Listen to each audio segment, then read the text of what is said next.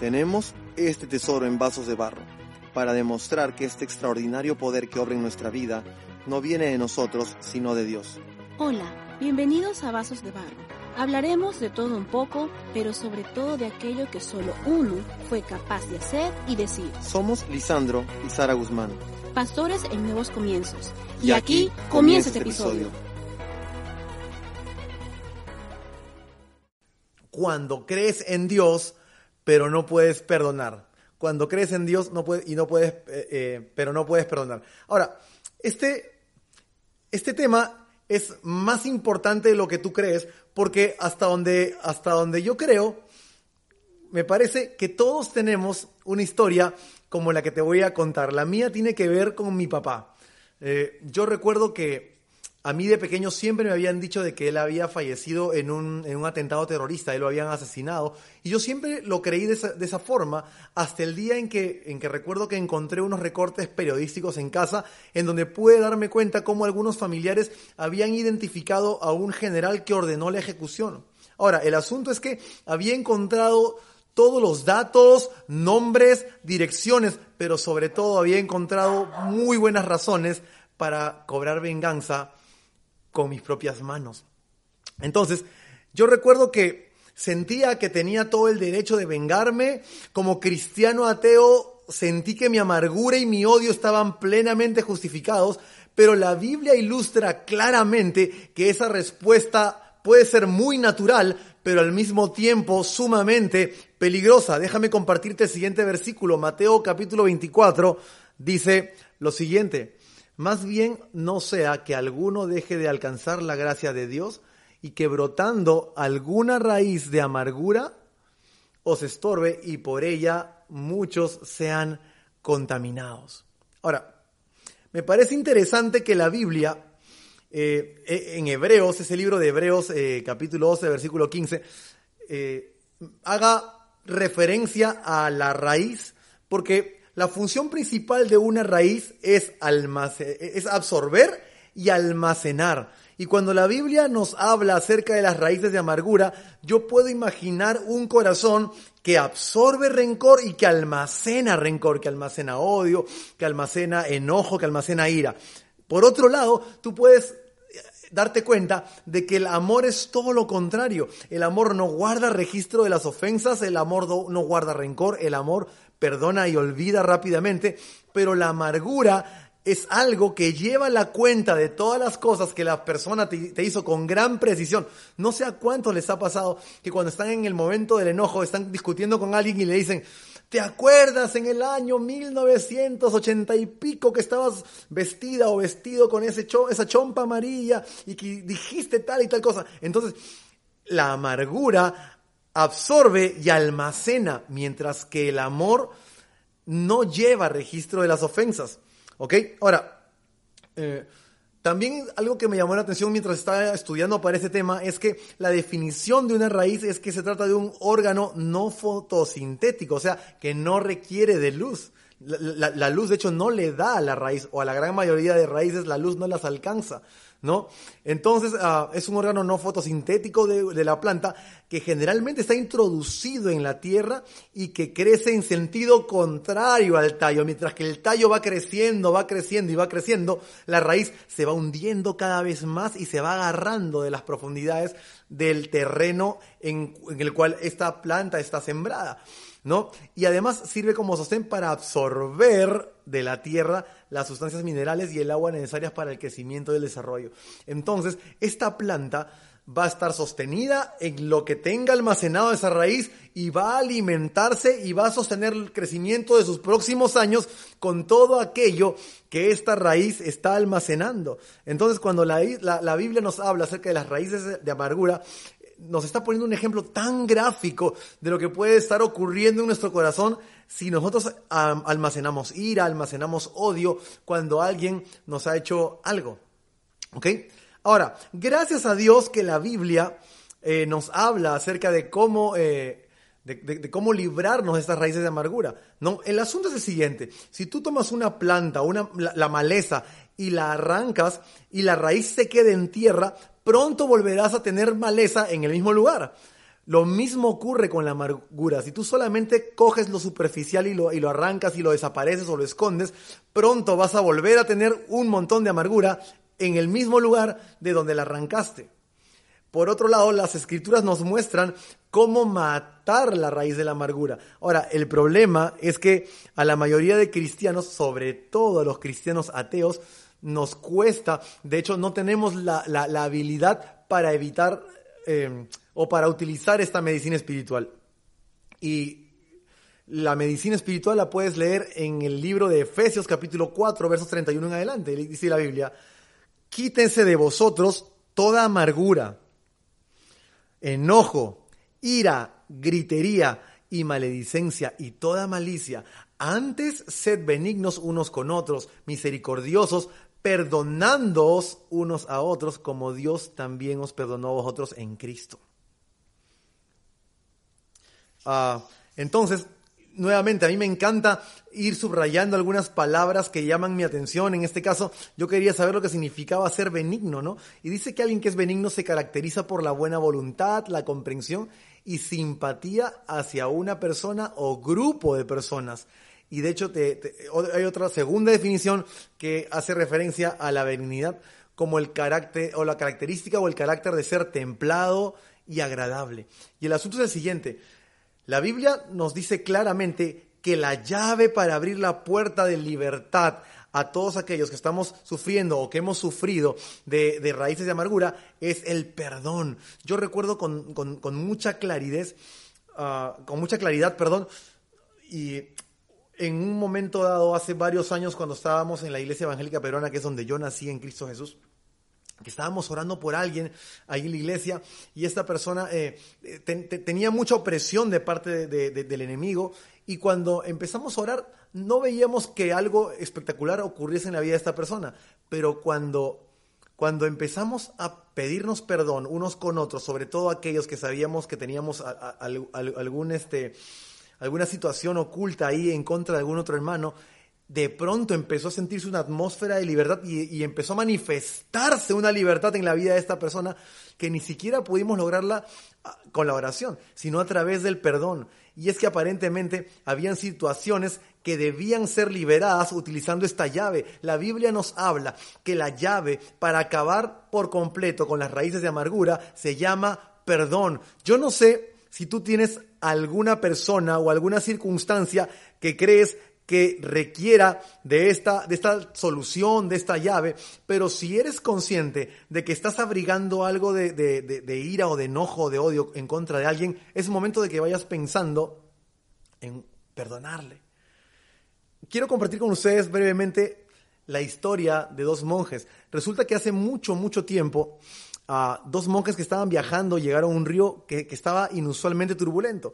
Y, el, asunto es que en la orilla había una mujer que quería volver a casa, pero no podía porque, porque como acabamos de, de decirlo, este río había incrementado su caudal.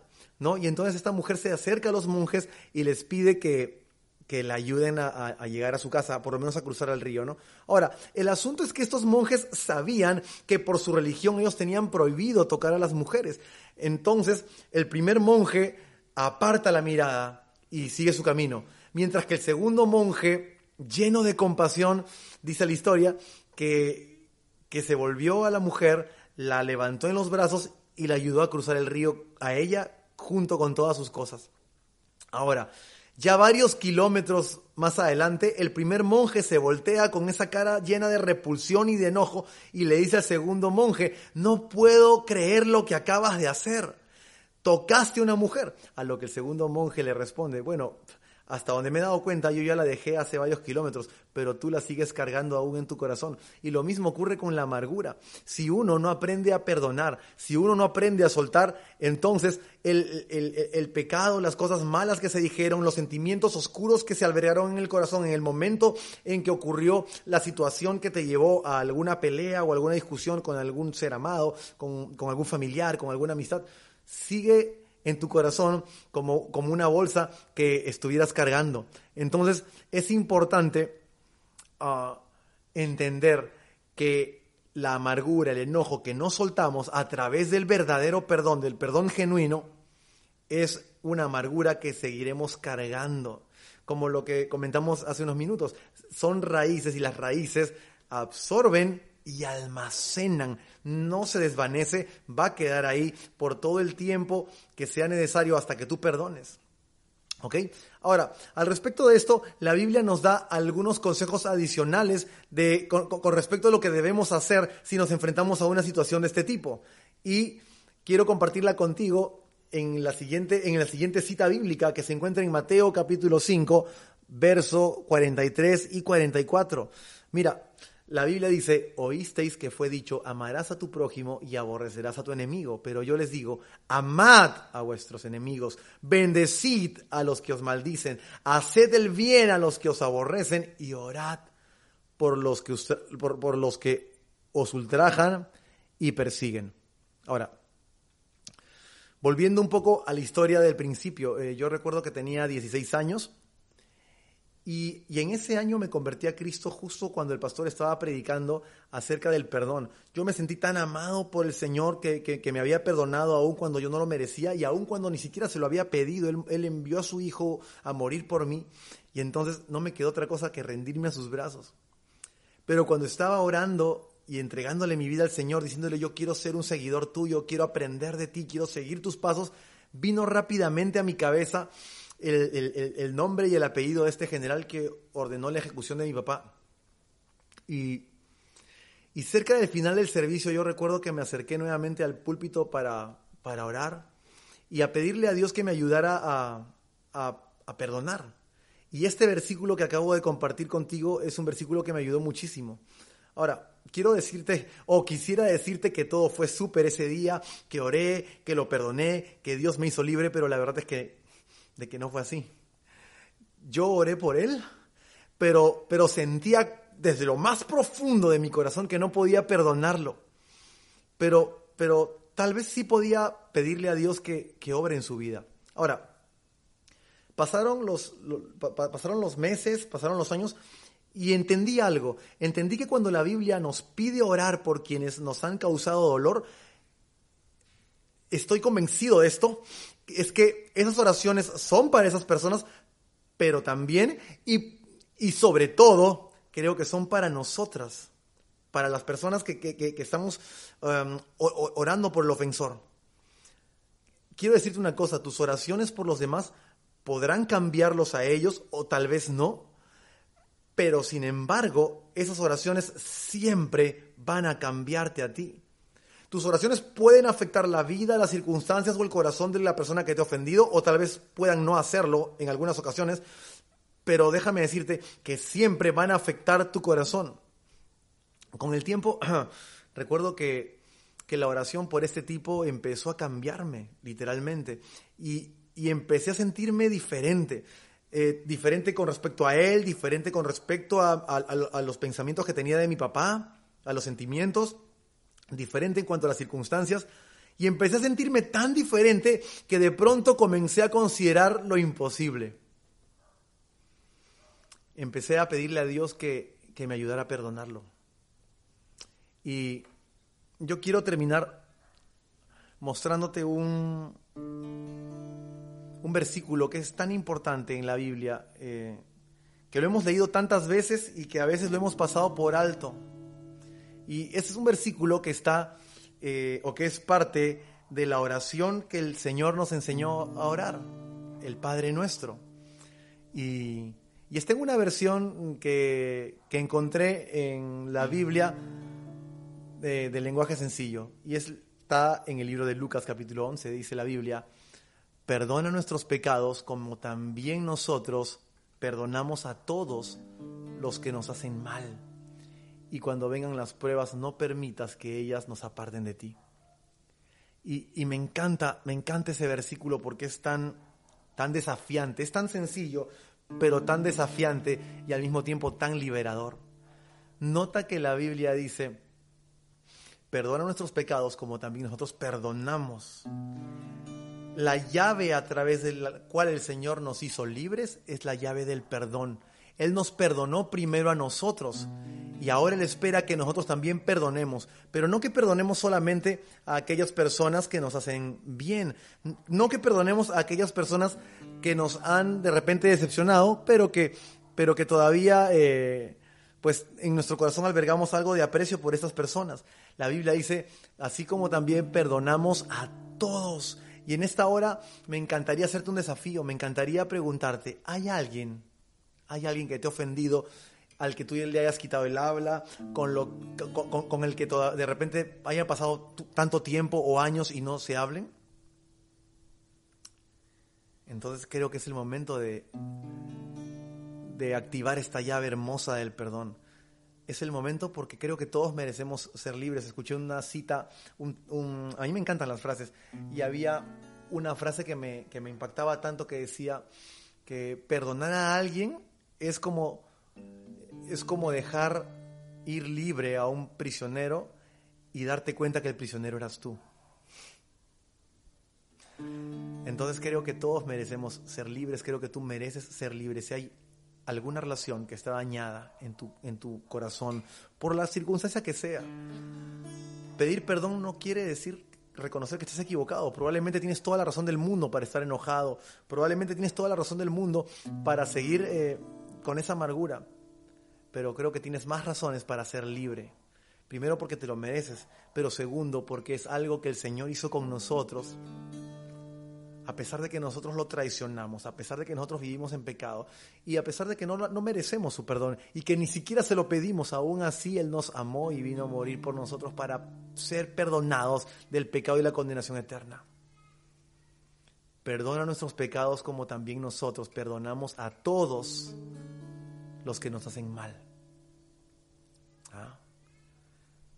Entonces, yo te quiero animar en esta, en esta hora. Yo quiero terminar la historia de mi papá diciéndote lo siguiente, mira, yo terminé orando por el tipo y lo perdoné, lo perdoné en mi corazón y he perdonado de tal forma que ahora yo puedo hablar de esta situación y no me afecta, no, no, no, no tengo ningún mal recuerdo, no me cuesta hablar de ello Ahora, el asesino nunca se disculpó, jamás trató de reparar el daño, nunca nos pidió perdón. Al principio yo recuerdo que mi corazón estaba duro como una piedra, pero con el tiempo y a través de esta oración puedo, puedo ver cómo Dios fue ablandando de una forma milagrosa mi, eh, mi espíritu, mis sentimientos. Y como te digo, hoy cuando hablo acerca de Él, ya, ya solo es algo que queda en el recuerdo. Y creo que los cristianos podemos encontrar en Dios la fuerza que nos hace falta para luchar contra los sentimientos de ira, de odio, de amargura y abrirnos paso así de regreso hacia la cruz. Porque es en la cruz, es allí en donde Cristo nos perdonó. Y es allí donde por fe nosotros también podemos encontrar la fuerza y la capacidad para perdonar a los que nos hayan ofendido, por más fuerte y grave que haya sido la ofensa. ¿Sabes por qué? Porque Cristo te perdonó y porque Él te capacita para tú también perdonar a otros, a menos de que quieras seguir siendo un cristiano ateo. Pero como les dije hace un momento, esta serie de enseñanzas es una serie dura, es una serie que golpea, pero sobre todo es una serie para todos aquellos que queremos ser honestos delante del Señor y empezar a crucificar nuestro cristiano ateísmo y empezar a ser cristianos reales. Vamos a orar. Padre Santo, te damos gracias en esta hora por tu hermosa presencia. Si hay, si hay alguien aquí en, en este tiempo que necesita perdonar a alguien, yo hago esta oración junto con ellos, ellos no están solos. Y oramos de esta forma, Padre, ayúdanos a perdonar a los que nos ofenden. Señor, ayúdame a perdonar a esa persona en la que estoy pensando en este instante, aquella persona cuyo nombre está en mi mente en este momento, aquella persona que me hizo tanto daño, que me lastimó, pero yo te amo, Señor.